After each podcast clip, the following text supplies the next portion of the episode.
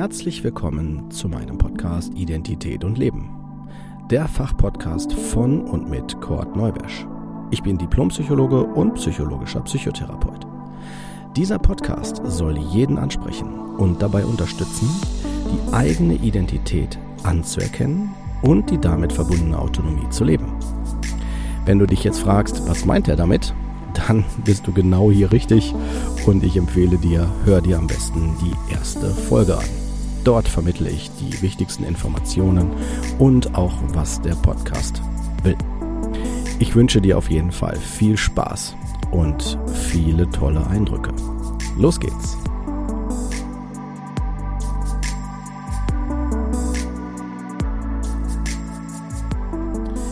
Herzlich willkommen zu einer neuen Folge von Identität und Leben. Folge 36 vom Ursprung der Problematik. Wie ich schon in, den, in der Folge davor eingeleitet habe, dass wir uns jetzt mit der Pathologie oder der Erscheinungsformen oder der, des, des, des Leidensdruckes oder der Symptomatik jetzt nähern und auch welche Bedeutung sie hat und wie man das alles einordnen kann, ähm, starten wir natürlich erstmal im Ursprung. Das heißt, wo beginnt das alles? Wenn wir uns jetzt vorstellen, jemand kommt zum Arzt und ähm, derjenige äh, beschreibt relativ eindrücklich, ähm, dass er ähm, sich bedrückt fühlt, niedergeschlagen, Schlafprobleme hat, Schmerzen, diffuser Art im Rücken, im Kopf, im Nacken und ähm, sich auch selbst unsicherer fühlt, Konzentrationsprobleme hat und so weiter, dann wird der ähm, behandelnde Arzt mit hoher Wahrscheinlichkeit die Rückmeldung geben, bei Ihnen könnte eine depressive Episode vorliegen. Wenn das ausgesprochen wird, ähm, kann das gut sein, dass ähm, die Person dann denkt, die betroffene Person dann denkt, okay, das hört sich plausibel an und äh, wie ich auch schon in der Folge über das Dilemma der Diagnose gesprochen habe, äh, habe ich erstmal eine Beschreibung für das, was in mir vorgeht. Dann bekomme ich einen Namen. Der Name gibt mir einen Bezug zu dem, wie ich das gerade körperlich wahrnehme, wie ich das gerade spüre. Und das gibt mir dann auch gleichzeitig auch die Möglichkeit, hey, ich äh, habe da eine Orientierung. Ich habe eine ähm, vielleicht auch äh, Lösung direkt mit, weil wenn ich beim Arzt bin und gerade so ein Begriff wie Depression, der ist äh, sehr bekannt, äh, dann habe ich vielleicht auch das Gefühl, okay, wie kann man mir vielleicht helfen? Und wenn der Arzt dann sagt, ja klar, Ihnen könnte man jetzt Medikamente anbieten, Ihnen könnte man Psychotherapie anbieten, was auch immer, dann würde man sich auf die Reise machen, dann mit den entweder Medikamenten oder mit den äh, der Psychotherapie an diesen Symptomen der Depression zu arbeiten. Und dann kann es sein, dass ich auch mit hoher Wahrscheinlichkeit ähm, bei zumindest einer äh, medikamentösen Behandlung eine Reaktion auf die Medikamente erhalte. Und diese Reaktion kann dazu führen, dass ich die Symptome anders wahrnehme. In den meisten Fällen verändert sich diese Symptomatik und es kommen neue Phänomene hinzu, die man dann der Wirkung des Medikamentes zuschreibt. Diese Veränderung ähm, beschreibe ich immer gerne mit der Erklärung, dass alles, was symptomatisch sich bei mir zeigt, Energie darstellt, die sich da manifestiert, wo ich sie wahrnehme und entsprechend mir eine Rückmeldung gibt. Diese Rückmeldung gibt mir die Möglichkeit, Dinge zu verstehen an, in mir und sie dann in die richtige Richtung wieder zu lenken. Das heißt, dass dann die Symptome, die sich ja über diese Energie da, Energiebündelung, wenn ich das jetzt so damit jetzt erläutere, darstellen, ähm, verstehe und interpretieren kann. Wenn ich Medikamente nehme, haben Medikamente die Fähigkeit, diese Energie von dieser Stelle, wo sie mich gerade belastet, zu verlagern in eine andere Richtung. In der Physik haben wir gelernt, dass es diesen Energieerhaltungssatz gibt, der besagt, dass Energie niemals verschwindet. Sie kann sich verändern, aber sie bleibt letztendlich da und verändert nur ihre Form oder auch, äh, auch örtlich oder ähm, auch ähm, ja, also in ihrer Erscheinung. Aber letztendlich geht etwas nicht weg. Es verlagert sich nur woanders hin. Das kennen wir vielleicht noch von dem Experiment, wenn man also kinetische Energie, wenn man eine Kugel äh, stößt gegen eine, also rollt zu einer anderen Kugel, die gerade still liegt, dann wird die Kugel, die ich gerade dahin rolle, ähm, wenn sie die andere Kugel berührt, dazu führen, dass die Kugel, die dorthin gerollt ist, liegen bleibt und die Kugel, die dort liegen geblieben ist, weiterrollt. Also die Energie wird übertragen und weitergegeben und die Kugel rollt weiter. Und so kann man das auch übertragen auf so von der Grundbedeutung ähm, auf die Medikamente. Das heißt also, die Medikamente äh, verlagern die Problematik in andere Bereiche. Das nennt man dann Nebenwirkungen. Und ähm, diese Nebenwirkungen sind teilweise dann vielleicht sogar auch äh, unterstützend. Beispiel, wenn ich jetzt zum Beispiel Schlafprobleme habe und ich nehme ein Antidepressivum, weil ich ja vom Arzt gerade bei meinem Beispiel ja mit Depressionen betitelt worden bin, dann werde ich durch ein Medikament eventuell die Nebenwirkungen der Müdigkeit erfahren. Wenn ich jetzt das Medikament morgens nehme, habe ich ein Problem tagsüber. Wenn ich das Medikament abends nehme, kann ich das zum Beispiel nutzen, um meine Schlafproblematik zu unterstützen, dass ich also dadurch besser schlafen kann. Somit kann man diese Wirkung entsprechend nutzen. Es gibt aber auch unerwünschte Nebenwirkungen, das heißt, die ich nicht so gut finde, wie zum Beispiel Libidoverlust oder also dass ich dann merke, ich habe weniger Lust auf Sexualität, was ähm, im Bereich, also es ist nicht immer so der Fall, das sind jetzt nur plakative Beispiele. Wie die Medikamente individuell wirken, wenn ich welche nehme, sollten, solltet ihr äh, mit dem Arzt immer besprechen. Ne, das sind jetzt nur plakative Beispiele, die bei Antidepressivum vorkommen können. Mundtrockenheit ist so ein Phänomen oder auch Gewichtszunahme. Es kann in manchen Fällen gut sein, in manchen Fällen ein Problem werden. Und dann hat man plötzlich ein neues Problem. Aber mir war jetzt wichtig, euch deutlich zu machen, dass der Körper auf die Dinge, die im Außen auf ihn einwirken, zum Beispiel durch Medikamente, reagiert. Bei Psychotherapie ist das auch so. Wenn ich ähm, in einem Dialog gehe mit einem Therapeuten und versuche zu ergründen, woher meine depressiven Symptome im Alltag kommen und ich versuche diese zu verändern, habe ich im Idealfall eine Wertsteigerung, also eine Selbstwertsteigerung, eine ähm, eventuell auch sogar so, ich, so eine Veränderung, dass ich merke, hey, ich nehme das Leben inzwischen wieder anders wahr. Ich kann äh, den Dingen in meinem Leben auch mehr Bedeutung ähm, abgewinnen und beimessen und äh, empfinde auch eventuell auch wieder Freude daran. Das ist die Idee. Wenn ich jetzt aber, und das ist mir wichtig für diese Folge hier, wir reden jetzt vom Ursprung der Problematik, wenn ich jetzt aber merke, diese Thematik ist gar nicht der Ursprung, das ist nur eine Folge von etwas, wie ich das ja auch schon in den Folgen der Symptome und der Diagnose, äh, Diagnosen schon beschrieben habe. Ähm, dann behandle ich ja nur eine, eine Diagnose, die eher als Folge oder als eine Symptomdiagnose bewertet werden kann und würde dazu führen, dass die Erfolge nur kurzfristig sind. So, das bedeutet, ich bin nicht an der Ursache. Wenn ich jetzt aber zurückgehe zum Ursprung, dann habe ich jetzt ähm, einen Vor- und einen Nachteil. Der Vorteil ist, ich begebe mich auf den Weg hin zur Quelle, die äh, die ganze Thematik ins Rollen gebracht hat. Therapeuten machen das, indem die in der Diagnostik mit äh, euch auf die Reise gehen hinzu, wo hat denn die Symptomatik begonnen? Ne? Und mit dieser Frage könnt ihr dann gedanklich mitreisen und überlegen, okay, seit wann habe ich das denn? Ah ja, seit dann, okay, was ist da passiert? Hm. Und dann kann es sein, dass man direkt durch den Dialog oder den Monolog auf die Ursache kommt, auf die Quelle oder halt auch nicht. Das gibt es auch. Es gibt Phänomene, da ist das nicht so klar. Dann fühlt sich das so an, wie es war alles gut und dann plötzlich hat sich das verändert. Ich kann euch versprechen, dass ähm, tatsächlich Versprechen heißt, ähm, euch vergewissern, dass es, ähm, wie ich das schon immer schon mal angekündigt habe, dass äh, aus meiner Sicht, dass wir immer dem Phänomen der Ursache-Wirkung unterlegen, dass es ähm, eine Ursache gibt. Es kann aber sein, dass mir die nicht klar ist. Und das meine ich mit dem Nachteil, je nachdem, was für ein Wissen ich habe und auch was für ein Wissen der Therapeut hat, werde ich entweder ähm, weiterkommen oder nicht. Das meine ich aber nicht negativ, sondern ähm, ich bin davon überzeugt, dass es keine Zufälle gibt. Wenn ich mich ähm, einem Therapeuten anvertraue, kann ich davon ausgehen, dass dieser Therapeut mir für das, was ich gerade im Moment als nächsten Schritt benötige, erhalte. Also ich bekomme die Information. Und wenn es die Information ist, dass der Therapeut nicht passt, dann äh, erkenne ich das ja und löse mich aus diesem Setting und gehe weiter.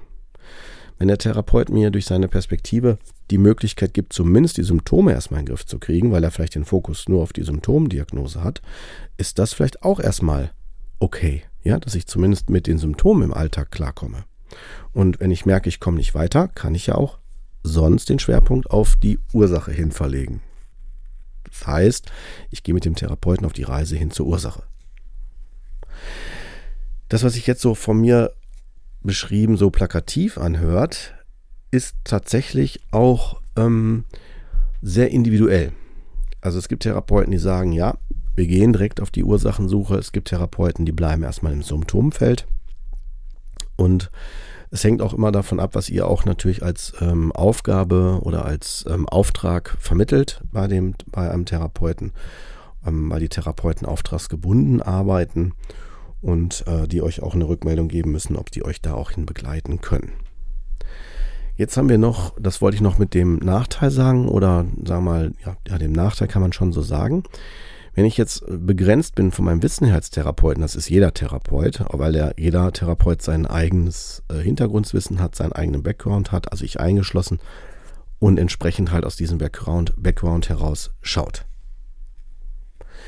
Dann ähm, kann ich natürlich, ich bin zum Beispiel Traumatherapeut, werde ich Patienten, die äh, zu mir kommen oder Klienten, sage ich, die zu mir kommen, äh, schon angemessen für dieses Thema begleiten können bevorzugt begleiten können. Und ich erlebe das immer wieder, dass Betroffene sich, äh, sagen sie mir, äh, zum ersten Mal ähm, auch erkannt fühlen und auch gesehen fühlen in ihrer Ursprungsproblematik. Ähm, damit will ich mich jetzt aber nicht zu sehr im Vordergrund heben, sondern ich möchte damit einfach nur deutlich machen, dass ich für diese Fragestellung dann halt geeignet bin und das auch sehr gut kann. Aber vielleicht für andere Fragestellungen eher nicht. Ne? Also wenn zum Beispiel jemand zu mir kommt und sagt, ich möchte gerne die Problematik lösen, aber ich möchte bestimmte Teile äh, behalten. Beispiel, meine Eltern tun mir nicht gut, aber ich habe meine Eltern lieb und ich möchte, dass, dass das irgendwie trotzdem aushaltbar wird für mich. Dann werden die bei mir relativ schnell feststellen, dass ich denen nur bedingt helfen kann. Weil dadurch, dass ich mich ja auf die Ursachenbehandlung begebe, wenn ich den Auftrag kriege, dass die Symptome sich verändern sollen, werden sie um dieses, dieses Erkennen von der Ursache nicht drumherum kommen. Sie werden also quasi durch die Therapie immer wieder dahin gelenkt. Und die Symptomatik wird sich mit hoher Wahrscheinlichkeit verstärken, weil die ja mit dem Ursprung zu tun hat, bei meinem plakativen Beispiel. Wenn die Eltern der Auslöser sind, weil die mir immer wieder suggerieren, dass sie mich nicht lieb haben oder ich nicht gut genug bin und so weiter, werde ich halt mit diesem Thema, wenn ich in Berührung damit komme, automatisch wieder Symptome haben. Und ich muss dann entscheiden, will ich das oder nicht. Und ähm, ein guter Hinweis dafür, ob das so ist, was ich jetzt sage oder nicht, sind die Resonanzen. Das heißt, dass ich was spüre.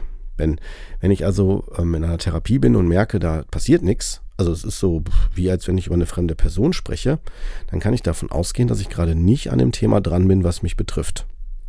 Wenn ich merke, dass es in Resonanz geht, dann könnt ihr davon ausgehen, dass ihr auf jeden Fall aber an dem richtigen Thema seid. Also auf jeden Fall euch auf dem richtigen Weg befindet. Ob ihr das alles aushaltet oder euch zu viel wird, das würde ich euch empfehlen, wenn ihr unsicher seid, mit dem Therapeuten offen zu besprechen.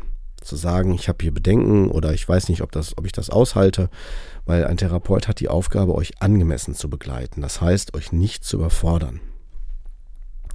Jetzt noch kurz zurück zum Ursprung gehend, Ursprung der Problematik.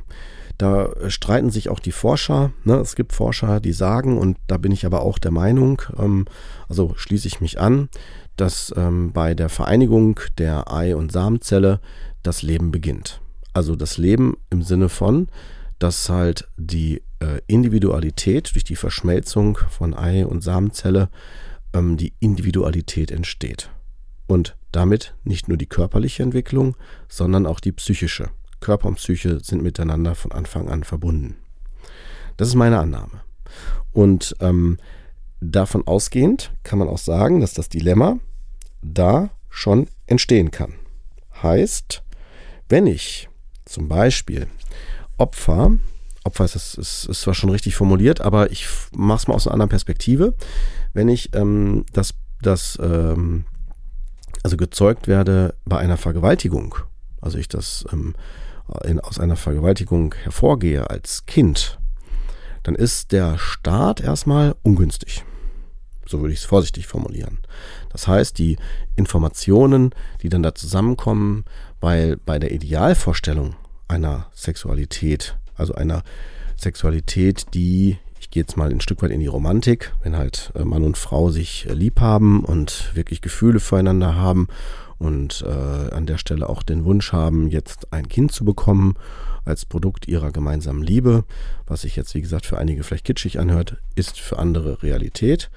Und ähm, wenn das jetzt zum Beispiel vorherrscht, dann habe ich unter diesem Beispiel die idealen Voraussetzungen, um entsprechend ähm, mit einer entsprechenden positiven, konstruktiven Energie zu starten.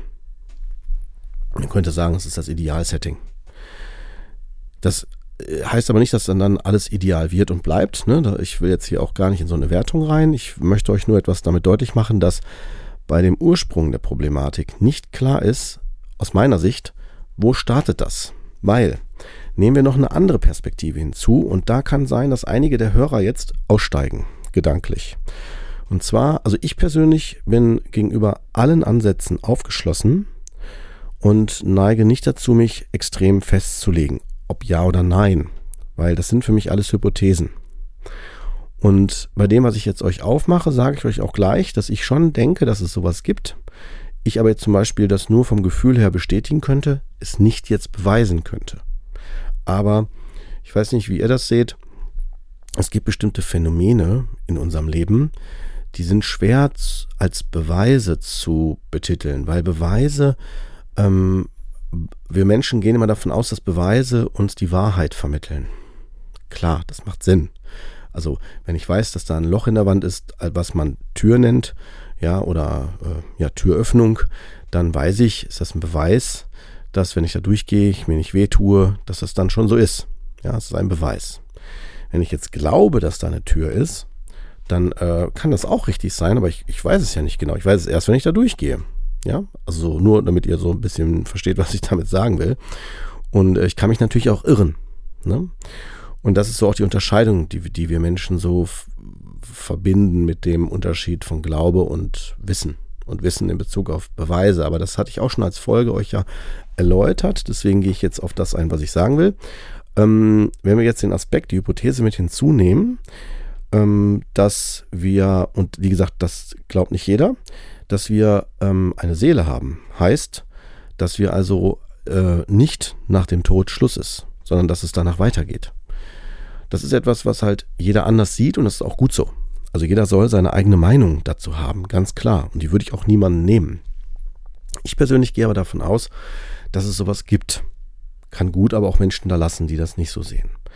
Und wenn ich jetzt davon ausgehe, dass zum Beispiel wir eine Seele haben, die sich auch weiterentwickelt und auch schon eventuell viele Vorerfahrungen schon aus vorherigen Leben mitbringt, wäre es ja eventuell auch möglich, dass ich schon bestimmte Themen mit in dieses Leben bringe. Jetzt könntet ihr euch zurecht fragen, ja super, wenn das jetzt stimmt, was du sagst, Kurt, dann äh, wird das ja alles sowas von unberechenbar. Also im Sinne von, woher soll ich denn dann wissen, was von woher kommt? Richtig. Ich kann es nicht wissen. Aber wir haben eine Sache und das ist die wichtigste, die letztendlich auch damit deutlich macht, dass es sowas von egal ist, wo das letztendlich herkommt, wenn ich meiner Intuition vertraue. Das Thema der Intuition, des Gespürs, gibt mir Hinweise darauf, macht mir deutlich, ob ich, auf dem richtigen Weg bin oder nicht. Beispiel Trauma.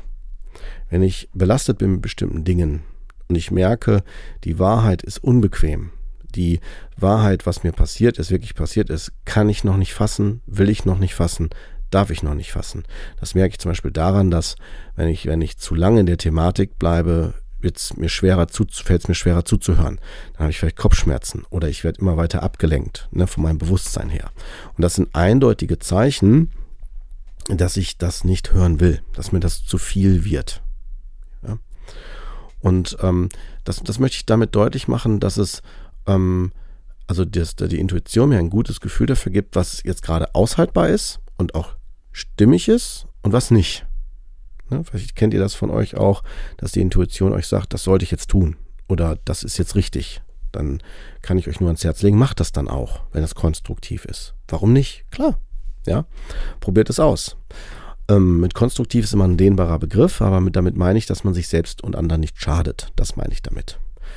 Und äh, wer sich unsicher ist, kann das sicherlich auch nochmal hinterfragen oder mit auch anderen Personen des Vertrauens über sowas sprechen. Das würde ich euch auch immer ans Herz legen, wenn ihr unsicher seid.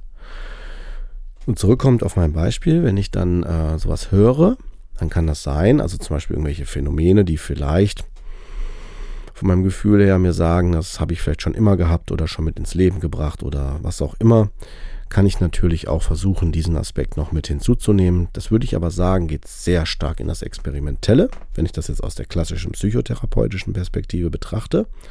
Und wie gesagt, das ist auch nicht für jeden Hörer zugänglich. Das verstehe ich und akzeptiere ich auch vollkommen. Deswegen benutze ich sowas auch nur, wenn ich äh, auf sowas, also ähm, bezüglich sowas gefragt werde. Ansonsten arbeite ich immer mit dem, was im Hier und Jetzt ist. Also das, was die Person mitbringt und auch sagt, wo das Thema ist. Und wenn man sich unsicher ist, gehe ich auch mit der Person so mit auf die Reise, so wie die Person individuell das zulässt. Weil es geht nicht um meine Wahrheit als Therapeut die ich da sehe, weil es ist meine Wahrheit. Es geht um die Wahrheit immer der Person, die gerade an ihrem eigenen Thema arbeiten möchte und entsprechend das Licht anmacht in ihrem Umfeld, in ihrem, in ihrem Bewusstsein. Ja, wenn ihr versteht, was ich meine, ich habe gerade so ein Bild dafür geschaffen, um euch das damit zu vermitteln. Das heißt also, wenn ich zum Beispiel erkenne, aus therapeutischer Sicht, wo die Zusammenhänge sind, heißt das nicht, dass automatisch die Person das auch erkennt. Ja. Also wenn ich zum Beispiel sehe, machen wir jetzt ein plakatives Beispiel, dass die Person extrem äh, starke oder ähm, ja doch extrem symptomverstärkende ähm, Phänomene aufweist, die in Bezug zur Partnerschaft stehen. Das heißt also, die Partnerschaft einem nicht gut tut, weil vielleicht der Partner sehr destruktiv ist und sagt, äh, du bist dumm, du hast keine Ahnung oder du, äh, du ähm, ohne mich bist du nicht lebensfähig und äh, sind alles jetzt nur Beispiele. Ich konstruiere jetzt mal irgendwas, ne, nur damit ihr damit auch was anfangen könnt. Also wo der Partner mir nicht gut tut. Dann kann ich ja dennoch der, die Ansicht haben, nein, nein, nein, der meint das nicht so oder die meint das nicht so, ähm, die hat nur keine Ahnung oder die kann die Liebe nicht anders ausdrücken. Das heißt, dann fange ich ja an, das irgendwie schön zu reden. Und aus therapeutischer Sicht kann ich dann sagen, okay, ich sehe hier eher eine destruktive Energie aber äh, die Person selber nicht. Und dann bringt das nichts, wenn ich dann anfange zu sagen, hier guck mal, das siehst du aber an der Stelle nicht richtig, weil, das ist auch übrigens schon eine Wertung, weil das sich anders zeigt. Das heißt, dann würde ich die Person einladen, die Sicht aus meiner Perspektive zu sehen, aber das ist ja nur meine Sicht. Und es geht, wie gesagt, nicht um meine Sicht, sondern immer um die Sicht der Person. Das heißt also, ich würde dann die Person fragen, wenn die mir sagt, nee, nee, nee, die meint das gar nicht so und so weiter, dann würde ich die, Person nochmal fragen, ähm, kannst du mir nochmal sagen oder können Sie mir nochmal sagen, was ihre, Ihr Auftrag ist, den Sie mir gegeben haben? Wenn die Person dann sagt, ja, ich möchte verstehen, warum ich die Probleme habe, die Symptome und so, dann äh, würde ich dann an der Stelle nochmal sagen, okay, wenn ich Ihren Auftrag, den habe ich auch angenommen, ernst nehme und das tue ich, dann müsste ich Ihnen jetzt hier die Rückmeldung geben, ich glaube, dass Sie bestimmte Dinge im Moment ist, also es ihnen schwerfällt, sie anzunehmen oder zu erkennen. Wenn die sagt, wie, woran machen sie das denn fest? Dann würde ich das anhand der Symptome, wenn sie auftreten, beschreiben. Dann würde ich dann sagen, gucken Sie mal hin, wann haben Sie denn die Symptome? Und dann sagt die Person wahrscheinlich, ja, immer abends oder immer in den und den Situationen. Dann würde ich dann sagen, was ist denn in den Situationen? Und dann wird dann da deutlicher, ja, dann bin ich mit meinem Partner gerade zusammen oder dann hat man gerade was gemacht zusammen und dann hat sich das verändert. Und dann kann man daraus dann schon rückdeuten, sehen Sie, das hat also scheinbar was mit der Situation zu tun, wenn Sie mit Ihrem Partner zusammen sind. Das ist jetzt ein sehr plakatives Beispiel, aber ich will damit nur deutlich machen, dass ich äh, versuchen kann, natürlich auf was hinzuweisen. Und wenn die Person da mitgeht, ist, dann arbeite ich auftragsgebunden weiter. Wenn die Person das nicht zulässt oder mir dann sagt, nee, Herr Neubesch, also da irren Sie sich, ja, dann sage ich dann so, okay, klar, kann ich ja auch sein, dass ich mich irre, aber können Sie mir erklären, woran Sie das festmachen? Ne? Also, dass ich das dann, also ich lade die Person ein, mich da einzuweihen, woran sie das festmacht, dass ich mich irre. Und äh, da kann es dann vorkommen, dass ich tatsächlich, tatsächlich mich geirrt habe. Und hey, auch Therapeuten irren sich. Äh, es kann aber auch sein, dass die Person dann bei der Ausführung feststellt, dass ich eventuell doch recht haben könnte und dann wird plötzlich die Wahrheit sichtbarer. Der, also der Lichtkegel könnte man sagen, in der Wahrheit des Patienten wird erweitert. Und dann wird die Person eingeladen, die Dinge doch noch anders zu sehen. Aber das ist jetzt ein Prozess eher, den ich gerade beschreibe, wenn mir was bewusst wird. Und ich wollte euch heute mit der Folge vor allen Dingen deutlich machen, dass der Ursprung des Problems in den meisten Fällen durch die Hinleitung der oder der, der des Entlanggehens der Entstehung der Symptome deutlich und sichtbar wird. Und damit auch lösbar. Wenn sich aber Phänomene nicht erschließen, auch nicht in der Analyse bis hin zur Entstehung, weil es da gefühlt keine gibt oder keine, die benennbar ist, dann kann man natürlich, je nachdem, wie die Person aufgeschlossen ist, auch nochmal anders drauf schauen. Das, was ich euch gerade erzählt habe, wo nicht jeder für aufgeschlossen ist. Oder man lässt es dann auch erstmal im Raum stehen, dass man sagt, man weiß es im Moment nicht. Oder, oder anders, ich weiß es im Moment nicht. Das wäre korrekt formuliert, weil ich als Therapeut das in dem Moment dann nicht weiß. Und äh, damit hört ihr schon raus, dass also der Weg hin zur Ursachenentstehung, ja, Ursprung der Problematik, ähm, wichtig ist, um zu verstehen, was war der Start, der den Stein ins Rollen gebracht hat und bis heute noch aufrechterhält. Weil immer dann, wenn ich einen Leidensdruck habe oder Symptome habe, kann ich davon ausgehen, dass da noch etwas ist, was mich in diesem Erleben, in diesem Leiden hält. Das war mir wichtig, euch heute erstmal für diese Folge mitzugeben. Ich ähm, lasse euch damit jetzt auch gerne mit den Gedanken erstmal zurück, lasst die gerne mal sacken und denkt das gerne mal weiter. Und ähm, in der nächsten Folge gehen wir dann auf die Erscheinungsformen der, des Leidensdruckes dann ein. Bis dahin wünsche ich euch aber erstmal einen angenehmen Tag.